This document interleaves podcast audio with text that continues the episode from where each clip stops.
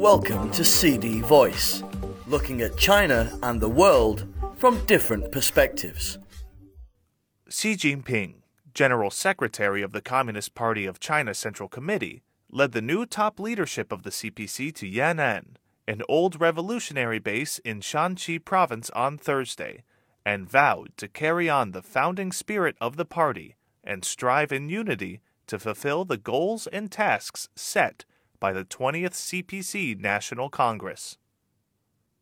The trip, which took place five days after the conclusion of the 20th CPC National Congress, is considered to be a demonstration of the CPC top leadership's strong resolve to carry on the party's fine traditions to make new progress on the new journey towards realizing national rejuvenation. Led by Xi, the other six newly elected members of the Standing Committee of the Political Bureau of the CPC Central Committee, Li Qiang, Zhao Leji, Wang Huning, Cai Qi, Ding Xuexiang, and Li Xi, visited the site where the 7th CPC National Congress was held in 1945, a former residence of late Chinese leader Mao Zedong, and an exhibition at the Yan'an Revolutionary Memorial Hall featuring the history of the time during which the CPC Central Committee was based in Yan'an from 1935 to 1948. Xi, who is also Chinese president and chairman of the Central Military Commission, said that the trip was made to recollect the glorious period in which the party developed in Yan'an, reminisce about the marvelous achievements of the older generation of revolutionaries, carry on the great founding spirit of the party, and firm up historical confidence in order to strive in unity in fulfilling the goals and tasks set out at the 20th CPC National Congress. Calling Yan'an a shrine of China's revolution and the cradle of new China, Xi said that the Yan'an spirit fostered by the older generation of revolutionaries has become an invaluable source of inspiration for the party and should be passed on from generation to generation.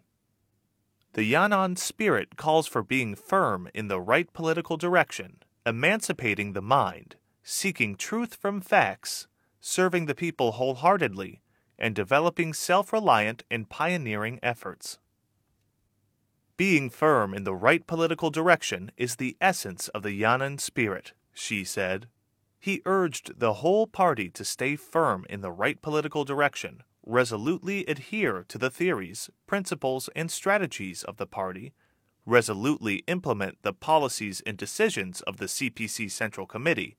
and continue to advance the great cause opened up by the older generation of revolutionaries.